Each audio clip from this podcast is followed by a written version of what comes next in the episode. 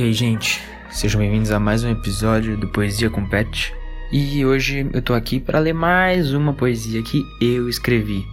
Sei que vocês devem estar pensando: "Ah, mas você falou que ia ler poesia de todo mundo, era só mandar poesia para vocês", blá blá blá blá blá. Sim, eu falei e isso vai acontecer. Mas enquanto eu não pensei em que poesia eu vou ler, ou ninguém me mandou poesia, etc., eu vou continuar lendo poesias que eu escrevi, tá? Então, basicamente é isso. No episódio de hoje é uma poesia que não, não é uma poesia feliz. Acabei de assistir The Last Dance, o documentário da ESPN com a Netflix, que conta um pouco da história do Chicago Bulls, né, do, da dinastia do Chicago Bulls, ganharam seis títulos da NBA nos anos 90, e eu lembrei dessa poesia que eu fiz no início desse ano, mais especificamente no fim de janeiro, quando Kobe Bryant infelizmente sofreu um acidente e faleceu junto com sua filha. E essa poesia ela sei lá, ela é um pouco forte para mim no sentido do que Kobe representou.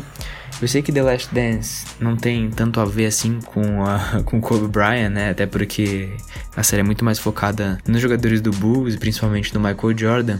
Mas a série representou para mim a força do esporte, o quanto o esporte muda vidas e o quanto os astros do esporte marcam gerações.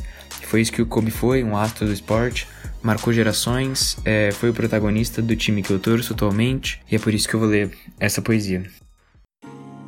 Então, com vocês, Não Coube em Uma Vida, por Matheus Barbosa.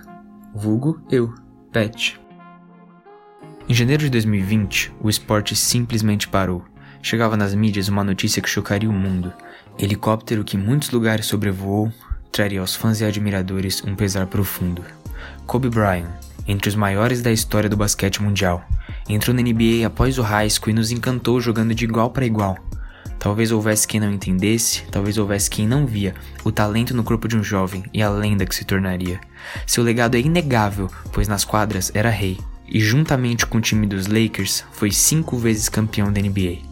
Cada jogada, passe ou arremesso que fazia trazia para Los Angeles um momento de alegria. Em 2016, após 20 anos de carreira, ele escolheu a aposentadoria e quatro anos depois ninguém imaginaria o que aconteceria.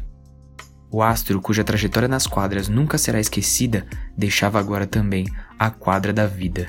Fora de quadra também era exemplo, Kobe era pai sem nenhuma falha, se orgulhava por ter trazido ao mundo suas filhas Capri, Bianca e Natália.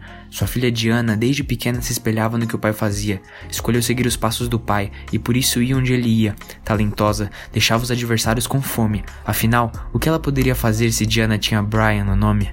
E por esse apego, acompanhava o pai de perto o que parecia certo já que ela amava o pai, mas infelizmente descobrimos que ela o acompanhava de perto demais e seguiu os passos com tanto afinco que o acompanhou até a paz.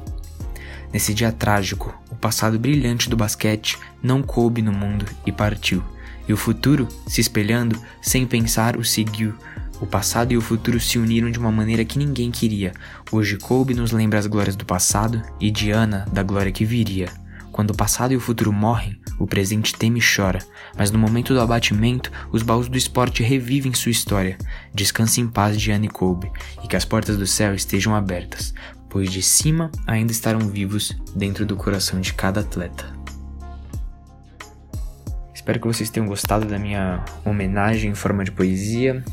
Se você é meu amigo, provavelmente você já leu essa poesia em alguma rede social, provavelmente no Facebook mas a minha ideia é compartilhar com o máximo de pessoas possíveis e sei lá, é, espero que essa homenagem fique aí eternizada através desse áudio. Então, muito obrigado para você que deu atenção para esse episódio e beijos do Pet. Até o próximo Poesia com Pet. Tchau.